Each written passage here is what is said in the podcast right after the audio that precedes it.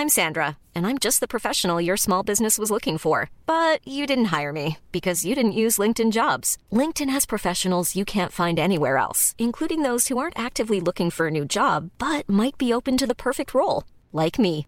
In a given month, over 70% of LinkedIn users don't visit other leading job sites. So if you're not looking on LinkedIn, you'll miss out on great candidates like Sandra. Start hiring professionals like a professional. Post your free job on linkedin.com/people today. Heraldo Podcast, un lugar para tus oídos. Noticias del Heraldo de México. El día de hoy se esperan severas afectaciones viales en diferentes puntos de la República debido al bloqueo que realiza la Alianza Mexicana de Transportistas. En este paro, los transportistas exigen a las autoridades mayor seguridad en las carreteras y que se detengan las extorsiones por parte de las autoridades.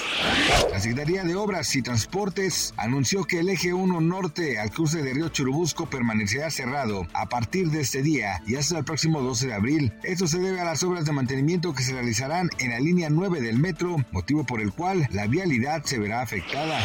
Luego del tiroteo que se suscitó el día de ayer mientras se llevaba a cabo la celebración por la victoria de los Kansas City Chiefs, se informó que una mujer de nombre Lisa López Galván perdió la vida. Lisa era DJ de una estación local de radio, por lo que sus compañeros lamentaron su fallecimiento.